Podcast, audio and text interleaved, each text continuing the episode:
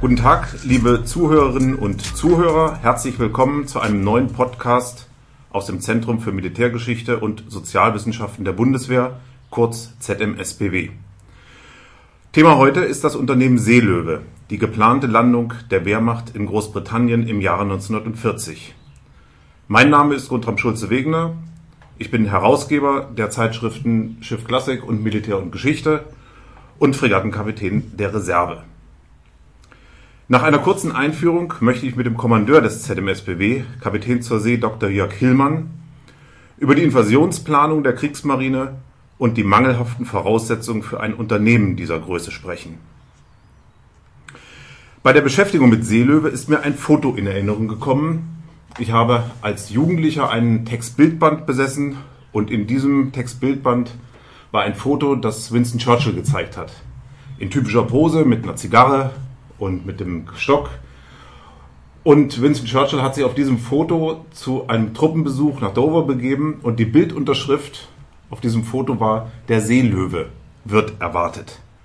Und als Jugendlicher hat man das assoziiert mit Seelöwe ist der Spitzname von Winston Churchill. Das war natürlich nicht so, der Text hat auch darüber aufgeklärt. Aber das hat sich erstmal festgesetzt. Ich konnte auch in der Schule damit reüssieren nachher, dass der Spitzname von Winston Churchill Seelöwe gewesen sei. Ein schönes Beispiel dafür, dass eine Bildunterschrift erstmal ein falsches Bild assoziieren kann und eine falsche Fährte legt. Ich möchte keine falsche Fährte legen, sondern Ihnen einige historische Fakten zu Seelöwe in Erinnerung rufen. Im Juli 1940 errechnete das Oberkommando der Wehrmacht den Bedarf an Fahrzeugen für eine Landung in Großbritannien auf 155 Dampfer, 2000 Bräme 470 Schlepper, 1200 Motorboote und Küstenmotorsegler für ein Unternehmen, das niemand zwingend wollte. Hitler nicht und die Oberbefehlshaber von Heer, Luftwaffe und Marine auch nicht. Für Hitler sprachen letztlich politische und militärische Gründe dagegen. Politische, weil er in der gesamten Planungsphase hoffte, London würde doch noch die Hand über den Kanal reichen. Militärische, weil er einen Fehlschlag fürchtete. Der Oberbefehlshaber des Heeres, Generalfeldmarschall Walter von Brauchitsch, und der Oberbefehlshaber der Kriegsmarine, Großadmiral Erich Räder, hatten aus rein militärisch-praktischen Erwägungen heraus kein Interesse an dem Hasardspiel einer England-Invasion. Auch der Oberbefehlshaber der Luftwaffe, Reichsmarschall Hermann Göring, stand den Eroberungsplänen reserviert gegenüber er bevorzugte eine strategische Luftkriegführung gegen Großbritannien, doch als sich im September abzeichnete, dass die Luftwaffe das gesteckte Ziel der zwingend erforderlichen Luftherrschaft verfehlen würde, einigte man sich zunächst darauf, das Unternehmen in den Mai 1941 zu verschieben. Diese Lösung schien für alle praktikabel zu sein. Das Heer durfte sich nach dem, nach dem gewonnenen Festfeldzug regenerieren die Luftwaffe hatte Zeit für die Luftschlacht um England und die Marine würde sich auf den Seekrieg mit schweren Überwassereinheiten und U-Booten konzentrieren. Und Hitler?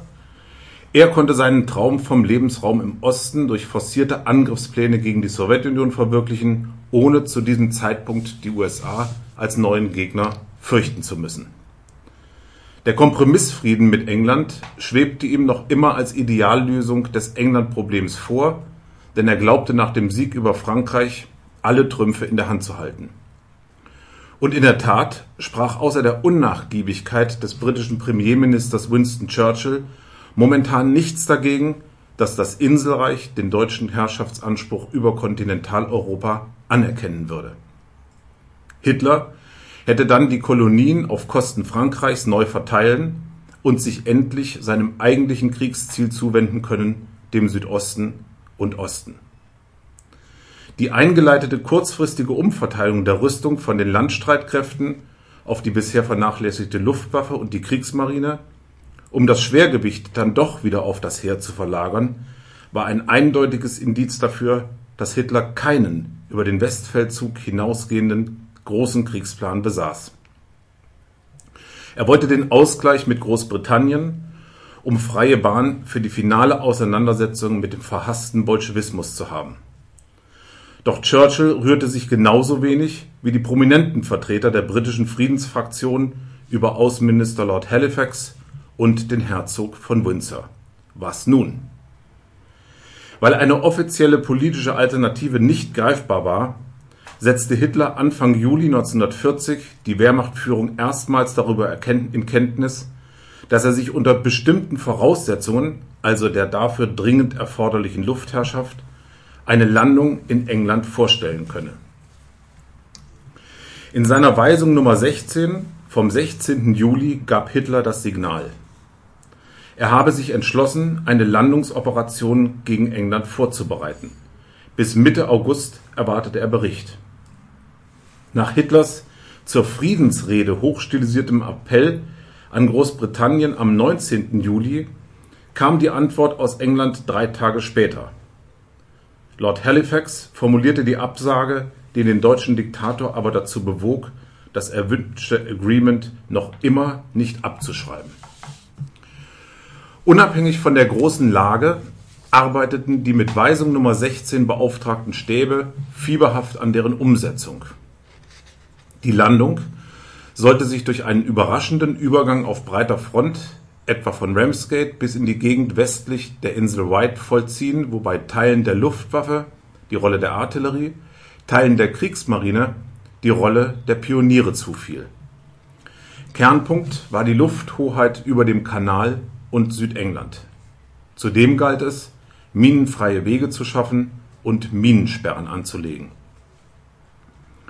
Größte Sorge bereiteten der Seekriegsleitung naturgemäß die englischen Seestreitkräfte Erwünscht war die Bindung feindlicher Einheiten vor dem Übergang sowohl in der Nordsee als auch im Mittelmeer durch die Italiener, wobei bereits vorher versucht werden sollte, die Royal Navy im Mutterland durch Luft- und Torpedoangriffe zu schwächen. Das Heer hatte die Aufgabe, den Operationsplan für alle zu verschiffenden Verbände der ersten Welle aufzustellen. Die Transportfahrzeuge waren Sache der Kriegsmarine die möglichst auch auf Schiffe der besiegten Staaten zurückgreifen sollte. Zentrale Aufgabe der Luftwaffe war es, Aktivitäten der Air Force zu verhindern, ihre Flugplätze und industriellen Zulieferbetriebe anzugreifen, Küstenbefestigungen und Versorgungswege niederzukämpfen, den ersten Widerstand feindlicher Erdtruppen zu brechen und im Anmarsch befindliche Reserven zu zerschlagen und außerdem feindliche Seestreitkräfte, die sich im Anmarsch befinden würden, schon weit ab von den Übersetzstellen anzugreifen. Die Luftwaffe musste also von ihrem Konzept des strategischen Luftkrieges vorübergehend abrücken und punktuelle Angriffe fliegen. Die erste Phase von Mitte August bis Anfang September stand noch in diesem Zusammenhang. Als aber die Royal Air Force am 28. 29. August 1940 den ersten größeren Luftschlag gegen Berlin führte, erbat Göring von Hitler die Freigabe von Angriffen auf militärische und wirtschaftliche Ziele im Großraum London, die Seelöwe überhaupt nicht tangierten.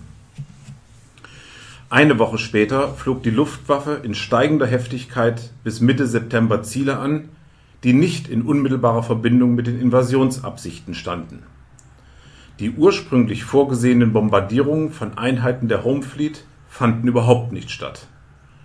Görings Argument, durch eine Serie von Luftangriffen auf London die Briten zu zermürben und schließlich friedensbereit zu bomben, deckte sich mit Hitlers Grundüberzeugung, so dass von höchster Stelle kein Veto zu erwarten war. Großadmiral Räder verfolgte diese neue Entwicklung mit einiger Zuversicht denn würde Görings Offensive zum gewünschten Erfolg führen, müsste er seine teuren Schiffe nicht aufs Spiel setzen. Die Luftwaffe handelte mit ausdrücklichem Einverständnis des Diktators weitgehend eigenständig, während sich Marine und Heer in ihren Vorbereitungen strikt an der Weisung Nummer 16 orientierten.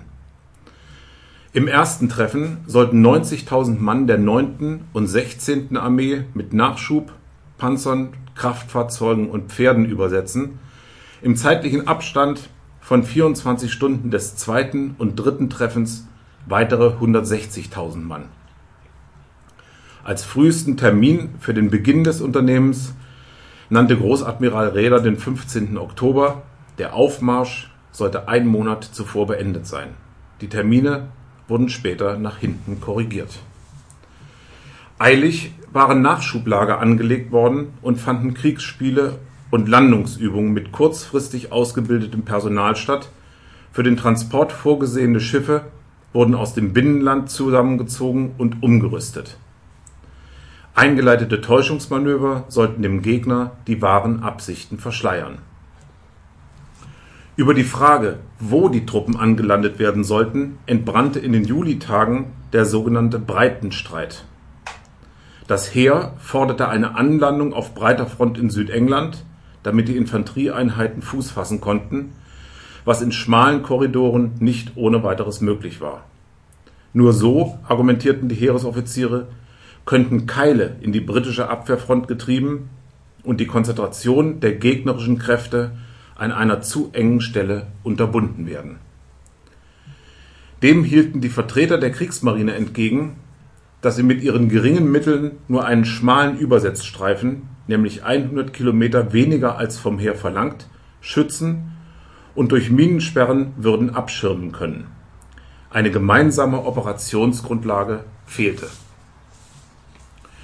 Die Zeit drängte, eine Übereinkunft kam dennoch nicht zustande. Die Marineführung äußerte sich zunehmend besorgt über die Erfolgsaussichten einer Landung, vor Hitler selbst aber, dessen Prestige zweifellos im Zenit stand, scheute Großadmiral Raeder ein klares Nein. Erst im September, als immer fraglicher wurde, ob die Luftwaffe die Basis für eine Invasion überhaupt schaffen konnte, wurde Raeder deutlicher und trat dafür ein, das Unternehmen zumindest bis Mai 1941 zu verschieben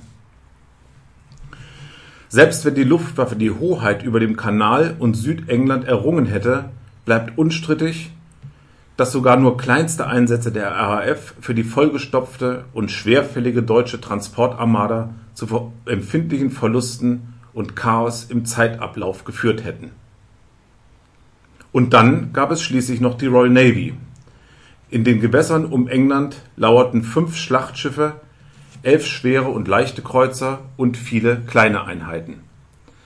Eine weiter südlich dislozierte schnelle Eingreifgruppe von 30 Zerstörern und zahlreichen Korvetten konnte unverzüglich in den Invasionsraum verlegen.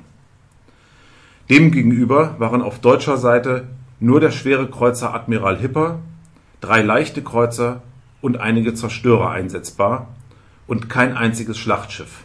Mit hohen Verlusten war also zu rechnen Darüber hinaus hatten die Briten wirksame Gegenmaßnahmen an den angenommenen Landungsabschnitten eingeleitet, sie erwarteten sogar mit einer gewissen Ungeduld den Seelöwen, um ihre starke Navy gegen den potenziellen Eindringling siegen zu sehen. Der August verstrich, die ersten beiden Wochen im September auch. Dann, am 17. September 1940, verschob Hitler das Unternehmen Seelöwe.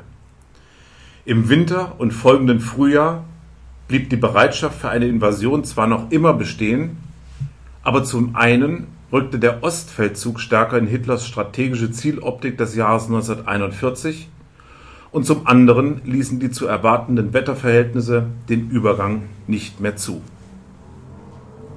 Alle Anstrengungen der Wehrmacht galten nunmehr dem Balkanfeldzug und dem bevorstehenden Unternehmen Barbarossa, dem Angriff auf die Sowjetunion. Für die Kriegsmarine wurde Gibraltar und der Suezkanal aktuell, während die Luftwaffe in der Luftschlacht um England gebunden blieb. Der Seelöwe hingegen war tot.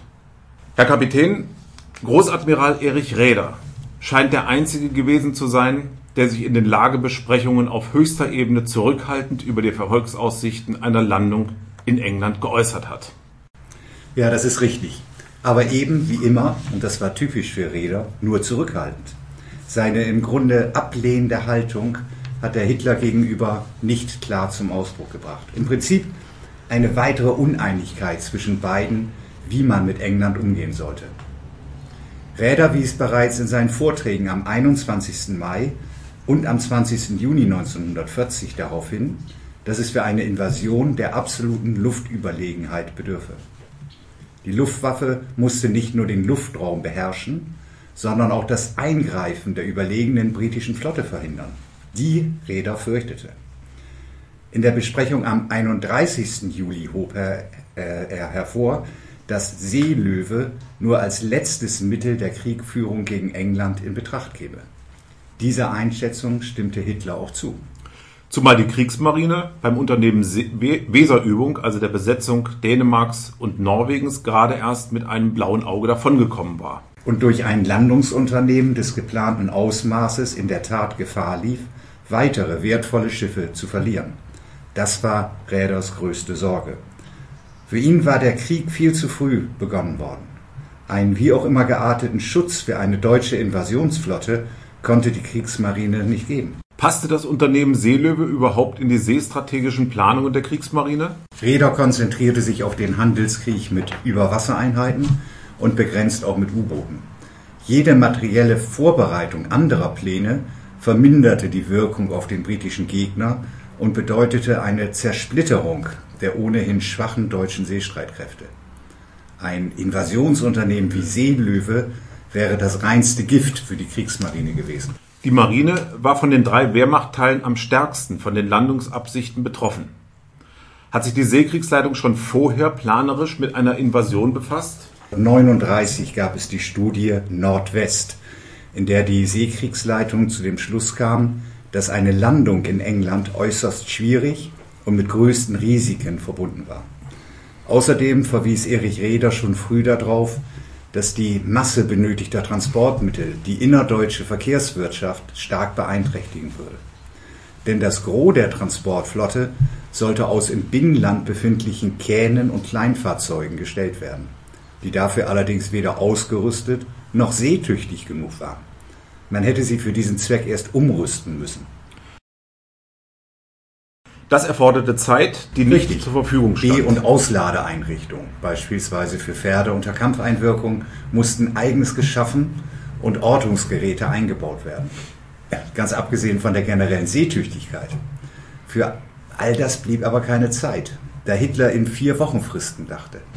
Mitte August Abschluss der Vorbereitung, Mitte September Aufmarschende in den Bereitstellungsräumen, Mitte Oktober Beginn des Unternehmens und immer abhängig von der wechselhaften politischen Großwetterlage. Hat Großadmiral Räder das Problem Transportflotte vor Hitler zur Sprache gebracht? Bei seinem, Vor bei seinem Vortrag am 6. Juli hatte Räder jedenfalls ein diesbezügliches Papier mit detaillierten Angaben zur Hand. Es gab eindeutige Hinweise auf die ungenügende Seetüchtigkeit einer solchen Flotte. Insgesamt wurden über 2000 dieser Fahrzeuge in die Absperrungsräume überführt. Alle waren auf Schleppzüge angewiesen, also durch Dampfer, Motorboote, Hafenschlepper oder Fischkutter, weil sie nur zu geringen Teilen einen eigenen Antrieb besaßen, der in den Strömungen des Kanals übrigens viel zu schwach gewesen wäre. Außerdem waren diese nur für den Binnenverkehr angelegten Kähne äh, bei einem Seegang über Stärke 2 kaum mehr nutzbar. Eine verschlechterte Wetterlage und es wären unvorhersehbare Verluste eingetreten. Und das ohne jegliche Feindeinwirkung, mit der jederzeit auch noch gerechnet werden musste. Man darf auch nicht vergessen, dass das Personal dieser Binnenschiffe auf Extremsituationen eines, Mil äh, eines militärische Disziplin erfordernden Geleitzugsystems überhaupt nicht vorbereitet war. Alles in allem ein riesen Fiasko. Fehlende Luftherrschaft, unzureichende Seekriegs- und Transportmittel, kaum geschultes Personal. Halten Sie das Unternehmen Seelöwe von vornherein für eine Fehlplanung? Ja, aber ich füge hinzu, zu diesem späten Zeitpunkt. Man stelle sich vor, Hitler hätte die Gedanken der Seekriegsleitung im Herbst 1939, also nach Abschluss des Polenfeldzuges, aufgegriffen. Marine und Luftwaffe genügend Zeit gelassen und unter der Voraussetzung eines Sieges über Frankreich dann die Invasion Englands befohlen. Ein durchaus denkbares Szenario, dies auch vor dem Hintergrund, dass Erich Reder einzig England als Kriegsgegner sah, dem er allerdings zur See begegnen und ihm nicht als Invasor entgegentreten wollte. Herr Kapitän, ich danke Ihnen für das Gespräch. Eine abschließende Bemerkung. Reder resümierte in Band 2 seiner Erinnerungen, dass die für das geplante Unternehmen aufgewendete Energien nutzlos verbraucht worden seien, die an anderer Stelle dringend benötigt wurden. Er dachte hier an die Forcierung des Zufuhrkrieges von neuen Stützpunkten am Atlantik aus, größere Unternehmung der Schlachtschiffe und natürlich an ein Hochziehen der Marinerüstung, die ihm Hitler nach Abschluss der Landfeldzüge in Aussicht gestellt hatte. Wir bedanken uns für Ihr Interesse und fürs Zuhören und würden uns sehr freuen, wenn Sie das nächste Mal wieder dabei sind. Auf Wiederhören.